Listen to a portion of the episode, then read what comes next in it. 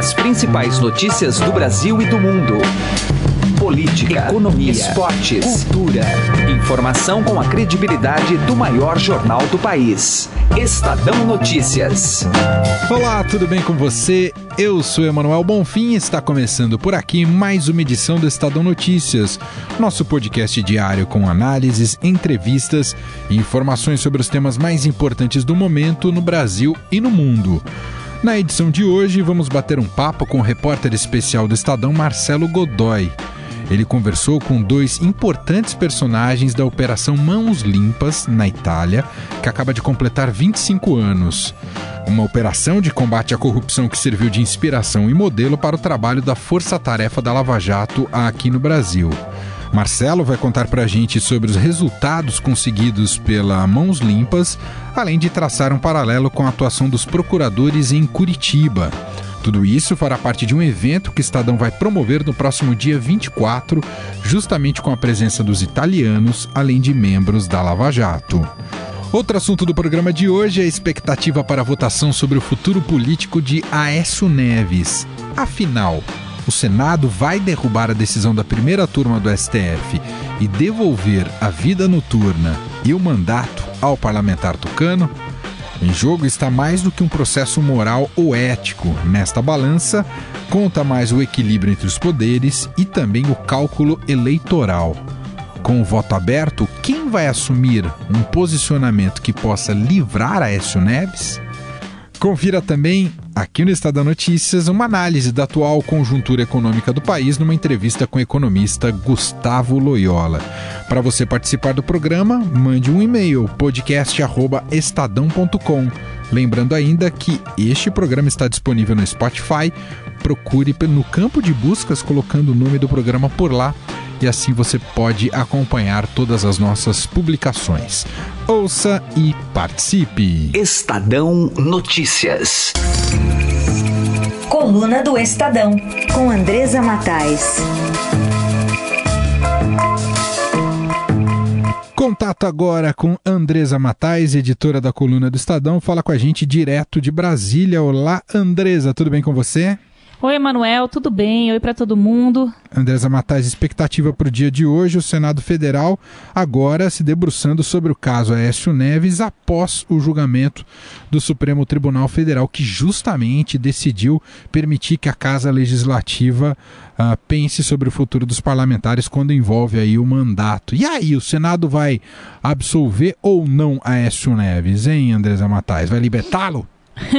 a grande expectativa, Emanuel, de todo mundo que a gente conversa é que o voto seja favorável é, a devolver o mandato do Aécio Neves e a tirá-lo aí do recolhimento noturno que foi imposto a ele pelo Supremo Tribunal Federal. É, o que eles dizem é que não é pelo Aécio, é porque o Supremo estaria extrapolando as suas funções e mesmo a decisão é, dos ministros de submeter ao crivo do Congresso é, medidas cautelares contra contra parlamentares, isso também não agradou os deputados e os senadores. Eles acham que não está previsto na Constituição essas medidas como afastamento do mandato e o próprio recolhimento noturno. É, o, que, a, o que tem na Constituição é apenas a prisão, né, a prisão em flagrante. Então, eles acham que é a forma de dar um troco aí, uma resposta pro, para o Supremo devolver o mandato do AS e tirá-lo do recolhimento noturno. É, então, esse discurso de que não é pelo AS, mas é para defender a instituição é o que vai dar respaldo para os votos é, favoráveis ao senador, né, ao final das contas.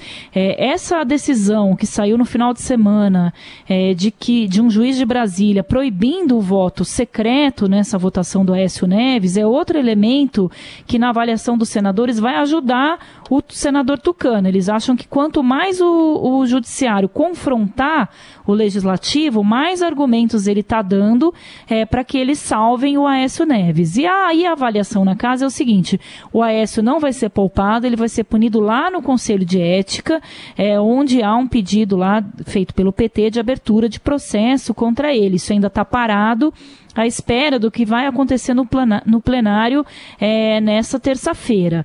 É, pode ser que a votação não ocorra é, se houver aí alguma falta de quórum ou alguma interferência aí, mas a, o presidente do Senado, Eunício Oliveira, ele quer definir de vez essa questão que está é, paralisando ali os trabalhos da casa, então a expectativa é que hoje o assunto vá para a pauta e muito possivelmente é, o Aécio retome o mandato. O suplente dele, Emanuel, não pôde assumir nesse período que ele está afastado. Então, Minas Gerais tem apenas dois votos, né? Quando deveria ter três, assim como os demais estados, é porque não há essa.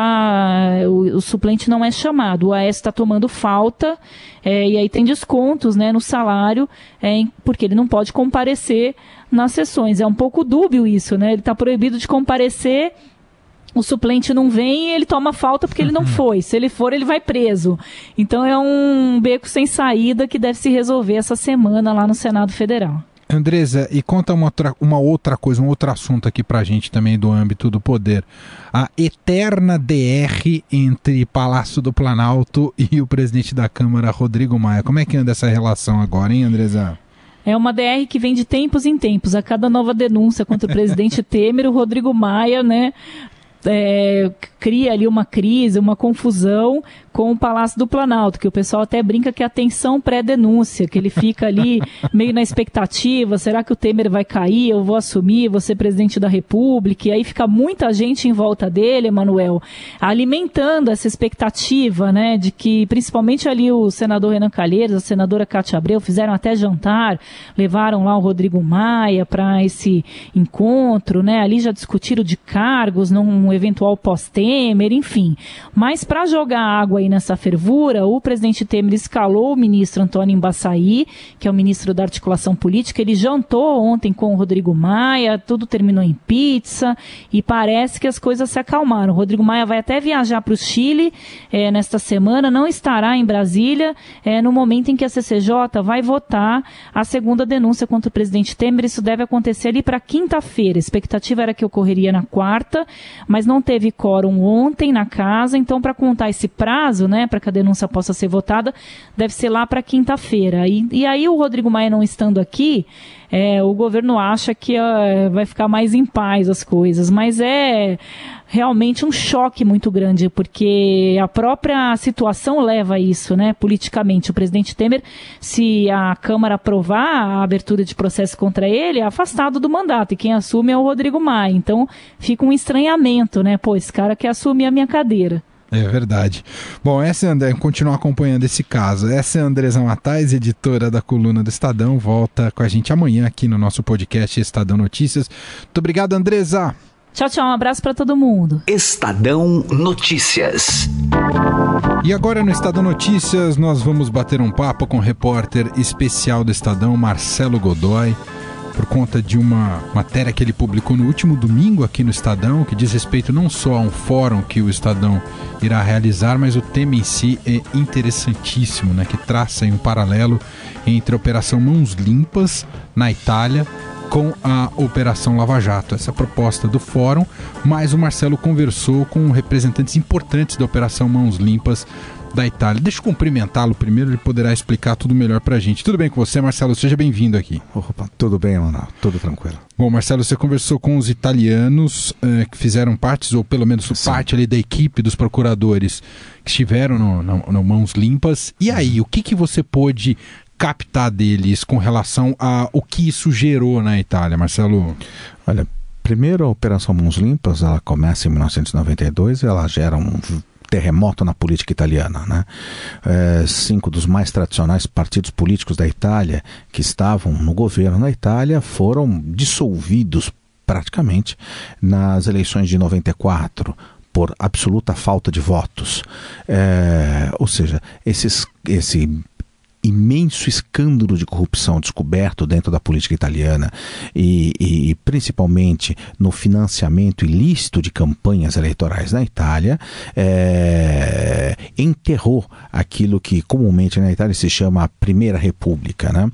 A partir disso, as forças políticas italianas se reorganizaram, é, houve uma reação desse mundo político italiano à ação dos magistrados, com a aprovação de leis que limitavam coleta de provas, que modificavam a tipificação de crimes e, desta forma, né, aumentavam os, as possibilidades de prescrição de penas, fazendo com que o mundo político italiano conseguisse então enfrentar essa ação e, e barrar a ação da Operação Mãos Limpas. Comparando com o caso brasileiro, a Itália não tem, não, não mandou para a cadeia né, nenhum grande personagem político do país.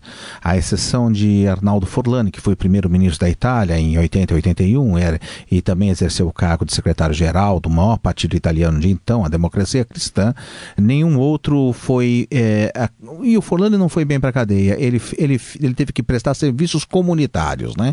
A pena dele foi inferior a três anos de prisão. Né? É, Bettino Craxi, que era um dos grandes acusados, havia sido primeiro-ministro da Itália mais de uma oportunidade e, e era o presidente do Partido Socialista Italiano, fugiu da Itália e acabou morrendo no exílio na Tunísia. Né?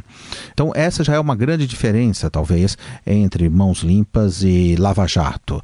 A Lava Jato conseguiu pôr na cadeia grandes personagens da política brasileira, né? ex-ministros, um ex-presidente da Câmara e, e aparentemente vai colocar mais gente ainda na cadeia. Né? É verdade, Marcelo. E chama muita atenção é, nas entrevistas que você publicou no último domingo no Estadão, principalmente quando a gente acompanha, por exemplo, a Operação Lava Jato, pode passar um, uma sensação de de esperança de que agora ah, isso terá um impacto profundo na classe política, permitirá uma renovação completa.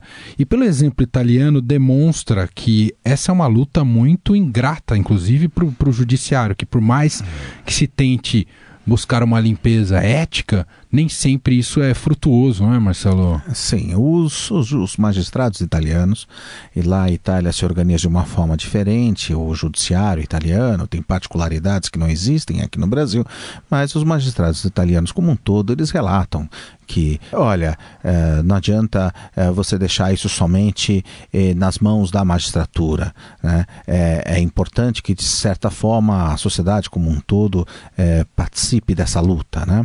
que faça isso de uma forma ativa, né?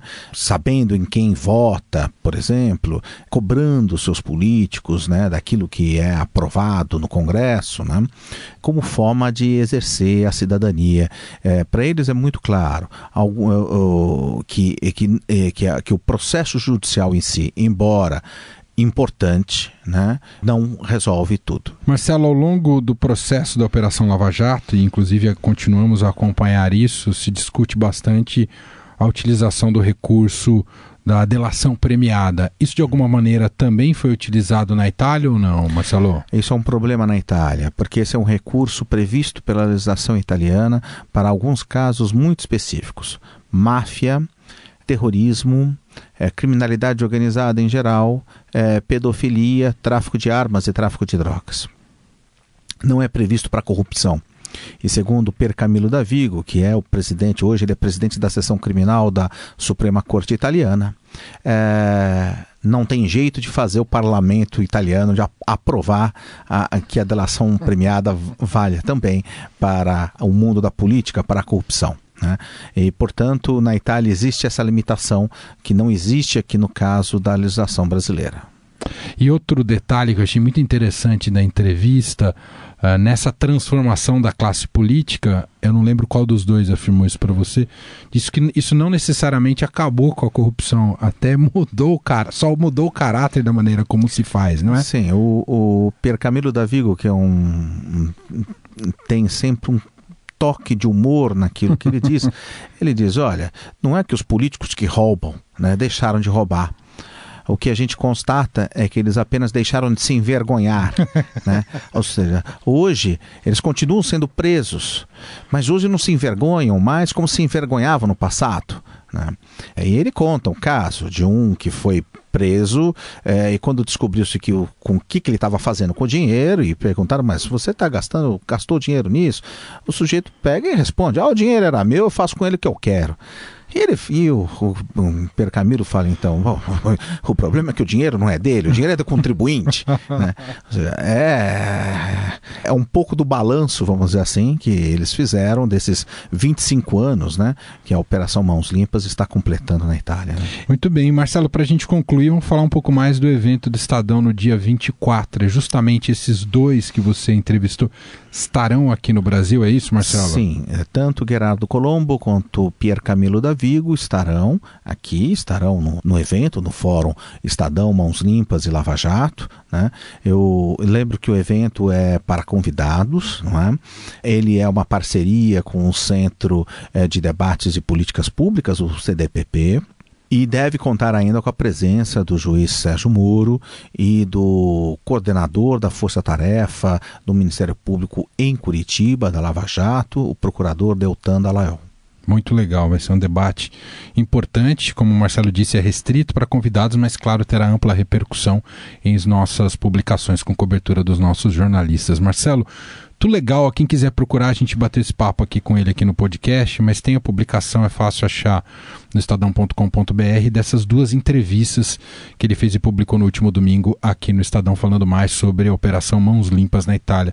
E obrigado pela atenção aqui com a gente, viu, Marcelo? Um grande abraço. Estadão Notícias.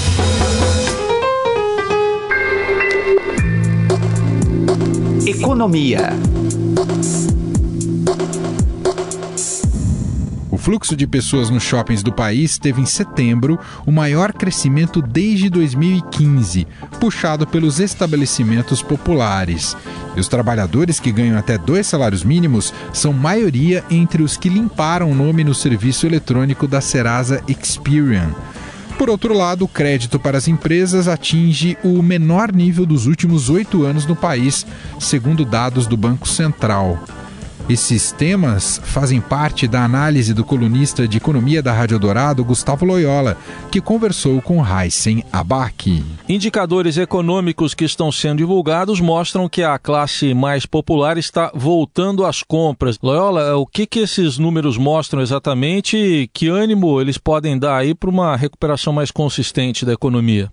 Bom, bom, você mostra que, que de fato há uma recuperação gradual da, da renda dos consumidores, das famílias, né, que as famílias também estão um pouco mais otimistas e, e por isso soltaram um pouco aí, a, vamos dizer assim, o seu orçamento né, e, e foram às compras. Há também aí um efeito uh, temporário daquela liberação dos recursos do FGTS. Mas, é, na realidade, o que tá, tem acontecido é que, embora o emprego não, não tenha recuperado tanto assim, ele apenas começou a recuperar, a, a renda das famílias melhorou principalmente pela queda da inflação. Né? Como a maioria dos salários é corrigido pela inflação passada, que era maior, esse efeito da queda da inflação gera um aumento da renda real, né? da renda que está disponível para as famílias gastarem. Então, isso, isso tem, tem ajudado e, e prenuncia, de fato, um, um processo de recuperação do consumo que deve se acelerar no final deste ano e, e durante 2018. Né? Agora, ainda assim, é, você acredita que é preciso haver cautela por parte das pessoas na hora de irem às compras? Não, sem dúvida. A cautela sempre deve, deve estar presente. Né? E nesse momento em particular, porque essa recuperação ainda é, é tênue, ela, é, ela não é uma, uma recuperação fortemente acelerada, vamos dizer assim, e também porque eu acho que tem que contar com algumas incertezas aí à frente para 2018, principalmente no campo político, né? Então é, é preciso ter aí prudência no momento aí de desreprimir um pouco esses gastos. Né? Bom, por outro lado, há também outro indicador que mostra a redução de crédito né, para o setor produtivo. Até que ponto isso aí preocupa para uma recuperação? Bom, é, é, Raíssa, isso aí é, é, consequência e causa da crise ao mesmo tempo. Né? Na realidade, é, a crise recessiva aí pegou as empresas brasileiras com um excesso de endividamento. Muitas delas se complicaram e, e para a grande maioria, o trabalho foi de fato de reduzir este endividamento. Né? E, e, de outro lado, os bancos, evidentemente, com o aumento da inadimplência, eles ficaram mais conservadores, é, seguraram mais o crédito. Então, é, vamos dizer, a queda da, do crédito vem primeiro como uma consequência da crise, mas depois ele mesmo ajuda a crise a se agravar na medida em que as empresas não dispõem de, de recursos, né, de crédito, para investir para o próprio funcionamento normal delas, né, o seu capital de giro. Eu acredito que, no, é, como no momento em que começa a recuperar a demanda, nós falamos aqui que o consumo está recuperando e tal, o crédito para as empresas vai se recuperar também, né?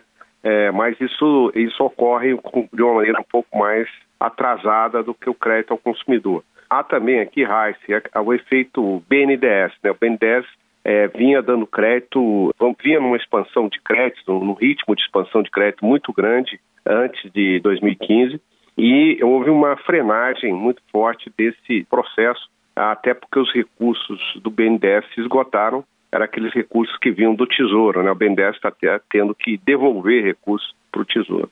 Então, a, a a menor presença do BNDES aí teve também um, papel importante nessa queda. Né? Sim. Falando em crédito, mais voltado para o consumidor, inclusive, Loyola, saíram os dados aí do relatório Focus, o boletim que é semanalmente divulgado pelo Banco Central, pesquisa de mercado, que mostra que uma projeção de 7% da taxa básica de juros para o fechamento do ano. Como é que você avalia esse e outros dados aí do relatório Focus? É, bom, Raíssa, isso mostra aí a confiança de todos na continuidade da, do, da queda de juros pelo Banco Central. Eu até estou um pouquinho mais otimista, eu acho que os juros vão cair aí até abaixo de 7%, pode chegar a 6,75% o ano que vem, 6,5%. Né? E isso aí é, abre espaço para a recuperação da economia, né? É, evidentemente, principalmente através da, da expansão do crédito, tanto para as famílias quanto para as empresas. Então, a política monetária mais frouxa, vamos dizer assim, mais expansionista, né, vai ajudar bastante nessa recuperação. E os, o, a própria pesquisa Fox mostra uma confiança crescente na recuperação da economia, né? É, as projeções do PIB, tanto para 2017 quanto para 2018, nesta semana, vieram acima da semana passada. Para 2018, as projeções já estão em 2,50, vieram de 2,43, uma boa alta e para esse ano em 0,72, vindo na semana passada 0,70. Já existem muitos analistas aí prevendo um PIB até de 3% para o ano que vem. Ah, aqui, o, que, o que eu acho que está no radar, né? Então não, não se pode descartar a possibilidade de termos um crescimento de 3% do ano que vem. Mas como eu, eu gosto de salientar, sempre tem a questão do risco político. 2018 é um ano eleitoral e há muita incerteza sobre esse processo, né? De como, como, como ele vai ocorrer, né? Nós ouvimos o analista de economia da Rádio Dourado, Gustavo Loyola. Obrigado, até uma próxima, Loyola. Até lá. Estadão Notícias. Direto ao assunto, com José Neumann e Pinto.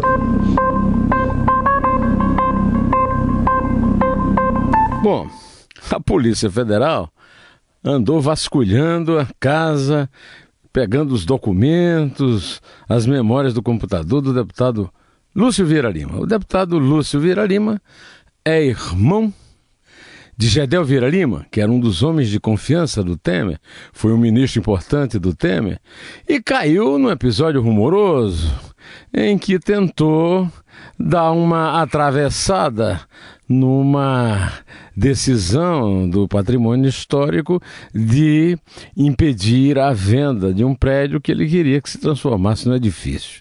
Pois é, perto daquele prédio ele mora, perto daquele prédio mora o irmão, perto daquele prédio há um apartamento de alguém que a polícia acha que é laranja dos irmãos e que é, digamos que foi usado como uma espécie de cofre de banco, guardando uma quantia nada módica de 51 milhões de reais.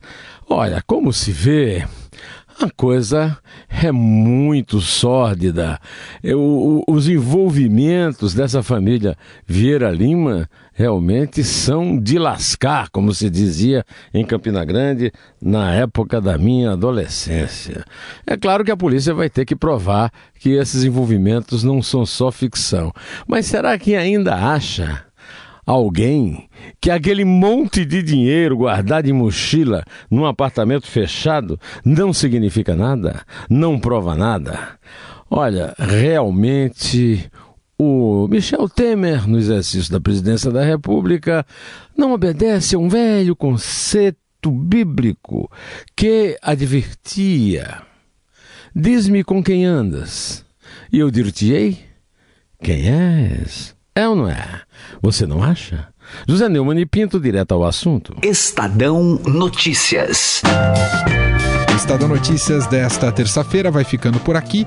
Contou com a apresentação minha, Manuel Bonfim, produção de Diego Carvalho, participação de Heisen Abac e montagem de Afrânio Vanderlei. O diretor de jornalismo do Grupo Estado é João Fábio Caminuto. Um abraço, uma excelente terça-feira para você e até mais. Estadão Notícias.